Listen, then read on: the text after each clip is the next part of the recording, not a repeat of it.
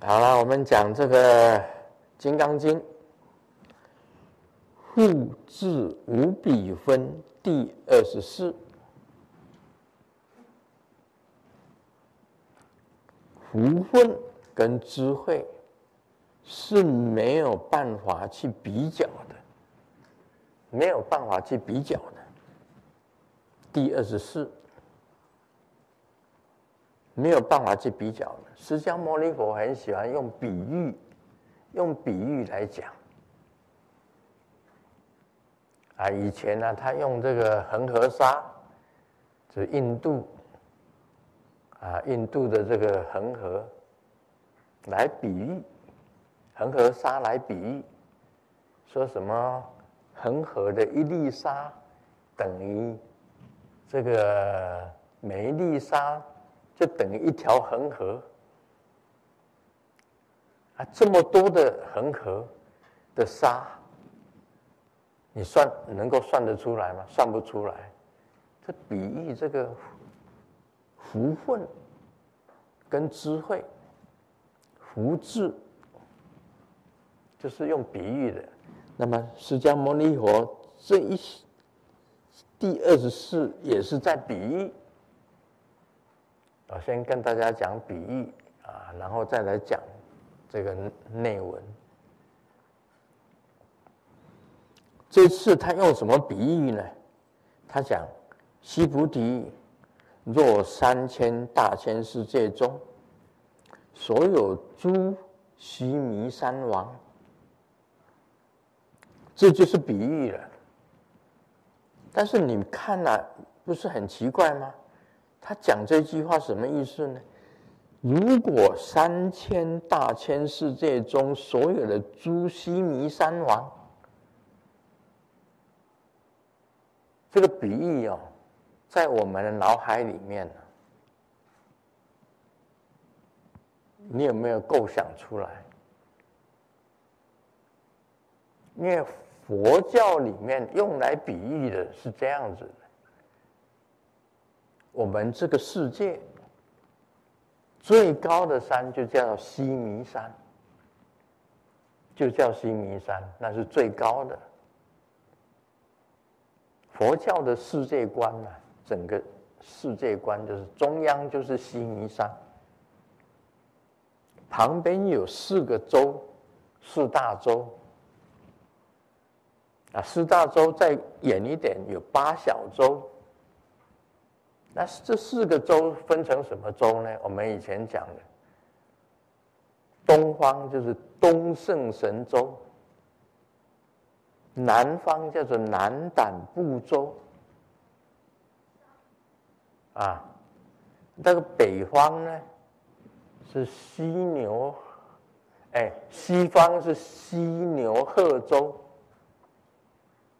北方呢，北俱泸州，啊，北俱芦洲有十四个州，啊，东胜神州，啊，西牛贺州，北俱芦洲，这个南赣部州。就分成十四大洲，再来有香水海相隔，再来在八小洲，是这样的。须弥山只有一个，那是最高的山，所以叫做须弥山王。那么他为什么又讲诸须弥山王呢？就是让大家搞混了，诸须弥山王。须弥山难道有很多个吗？不是，须弥山只有一个。啊，佛教的观念里面呢，这个山王最高的山峰只有一个，没有朱熹弥山王。为什么叫朱熹弥山王？就是释迦牟尼佛比喻。须弥山王，如果等于一个，等于三千大千世界中，像三千大全世界这么多的须弥山加起来你看有多大？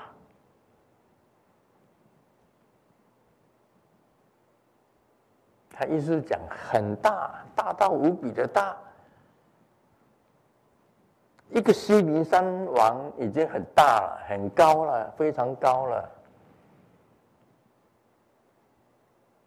他又用三千大千世界所有的须弥山王，这样有多多高？因为须弥山王只是一个一个小千世界，一小千世界当中的一个一个须弥山而已，须弥山王。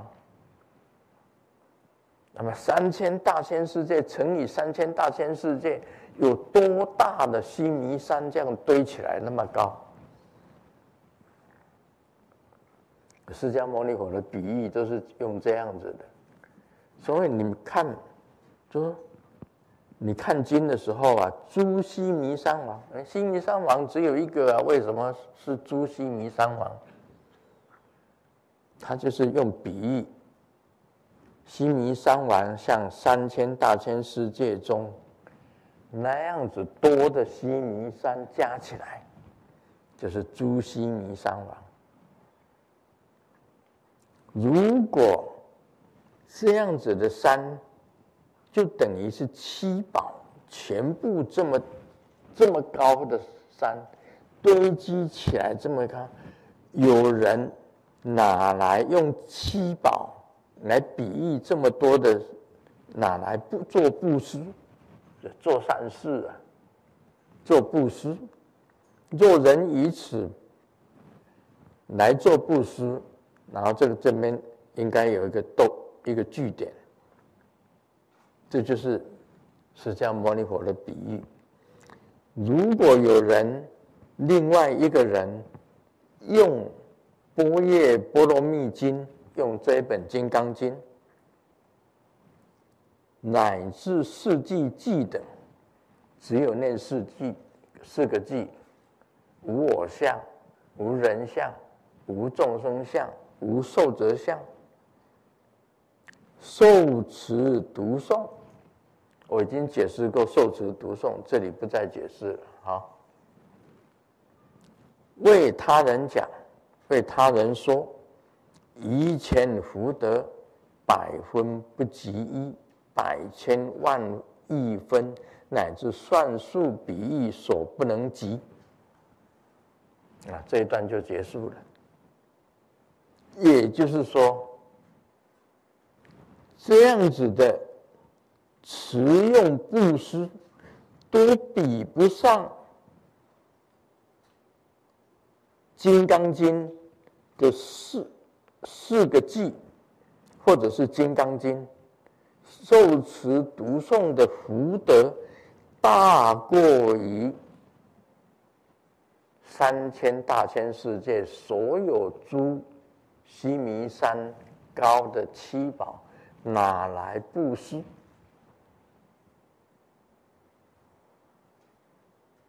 是没有办法比的。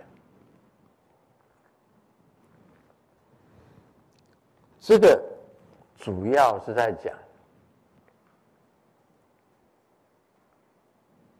只要是世间的布施，都是有限的。你在沙婆世界做善事，在我们沙婆世界做善事，都是有限的。那是小小的这个。福小的小福小智，要无限的，就是虚空，就是佛性，就是无限的了。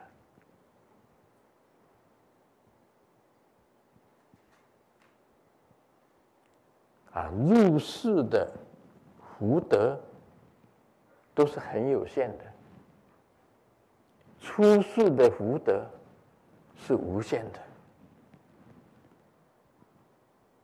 这一段最主要的意思是这样子讲啊，释迦牟尼佛又用比喻，他也常常用恒河沙数来比，又用须弥山的高来比，啊，来比这个功德，啊，谁的功德大，谁的功德小，那么功德大、功德小，都是有限的，不管你功德多大，都是有限的。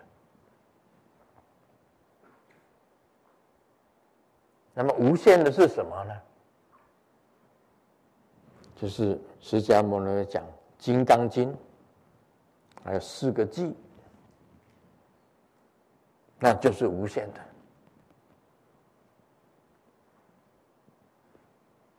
啊，无我，无我相，无人相，无众生相，无寿者相，那是无限的。我们简单可以比嘛，你看沙婆世界，不过是一粒一个一个一个皮球，一个皮球。我们随便拿一个拿一个念珠好了。这其中的一粒，就是娑婆世界。那其他的呢？九大行星跟所有的所有的卫星串起来这么多，那你在这个球上做善事，做做一些善事，你说你功德多大？那没办法，对不对？很小，功德非常小。你看这念珠有多少个地球？这一一个珠子算一个地球好了。你做的善事算什么吗？在地球上，一个小小的一个国家，啊，你你在这里做善事，你的功德多大？整个太阳系。有那么多的星球，你做的善事太小了吧？啊，娑婆世界的善事实在是太小了。那太小，并不是叫你不要做，还是要做。但是跟真正的功德比起来，那真的是太小了。啊，释迦牟尼佛是这样子比喻的。啊，一个须弥山。已经很大了，这么多的须弥山，那全部加起来，也不过是一个念珠。你跟虚空比，哪里比啊？怎么比？没得比啊。所以它上面也是讲，复自无比分，没得比。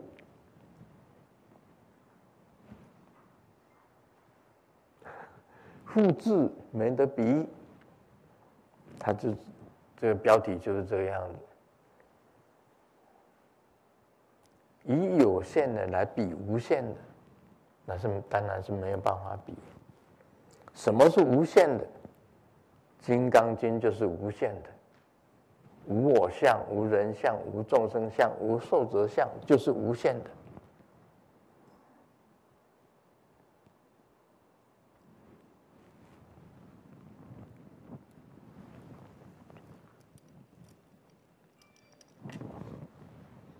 让大家明白这第二十四吗？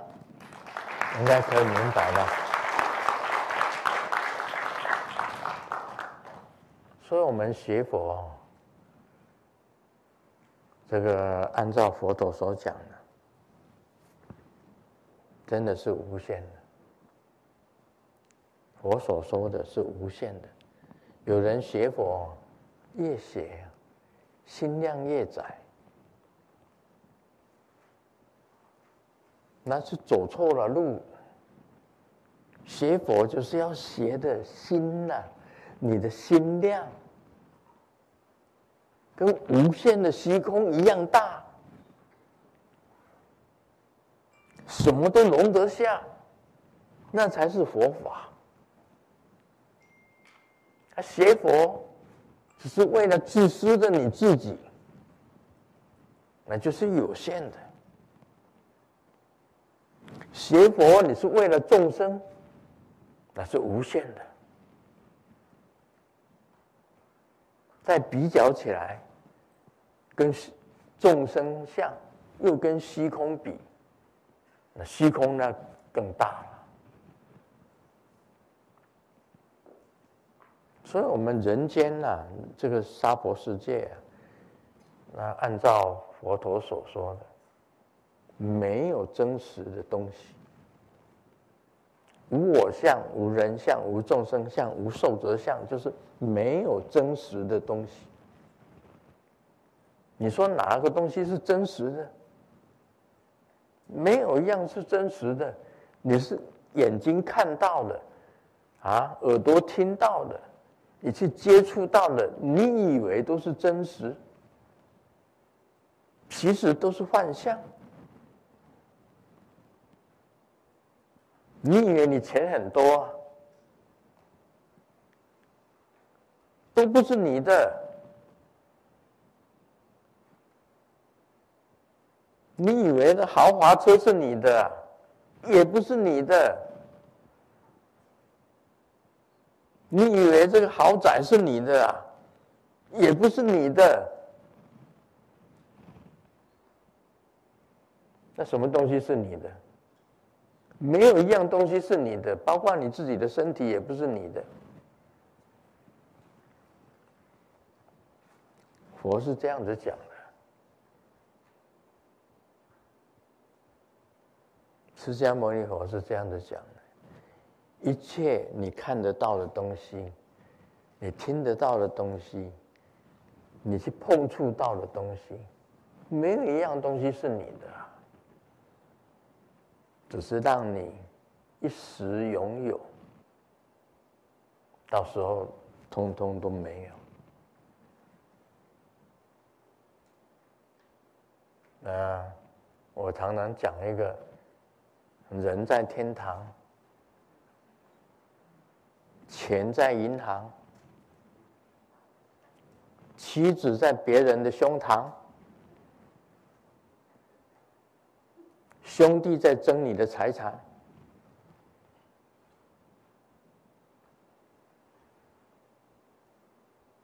世上是没有一个东西是你的。这个佛讲无限，就是这个道理。无限。你知道了无限，你修心量就大起来，就宽了，心量宽了。小偷到你家里，拿走你的东西，反正你不用嘛，就给别人用。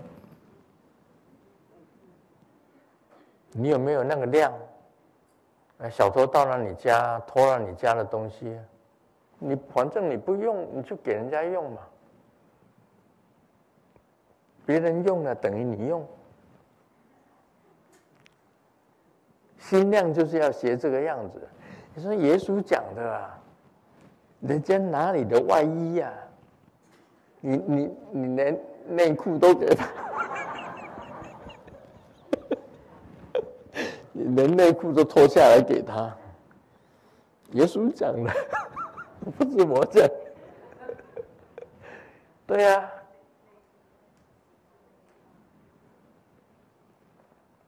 人家耶稣也懂得这个道理，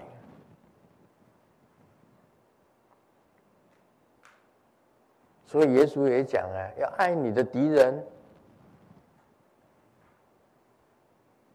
哪有什么敌人？天底下哪有什么敌人？只有利害。没有敌人，对我有利的，就是我的朋友；对我无利的，就是我的敌人。那就是自私的心理！哪有什么敌人，心量放宽跟无限的宇宙一样，你才能够成就。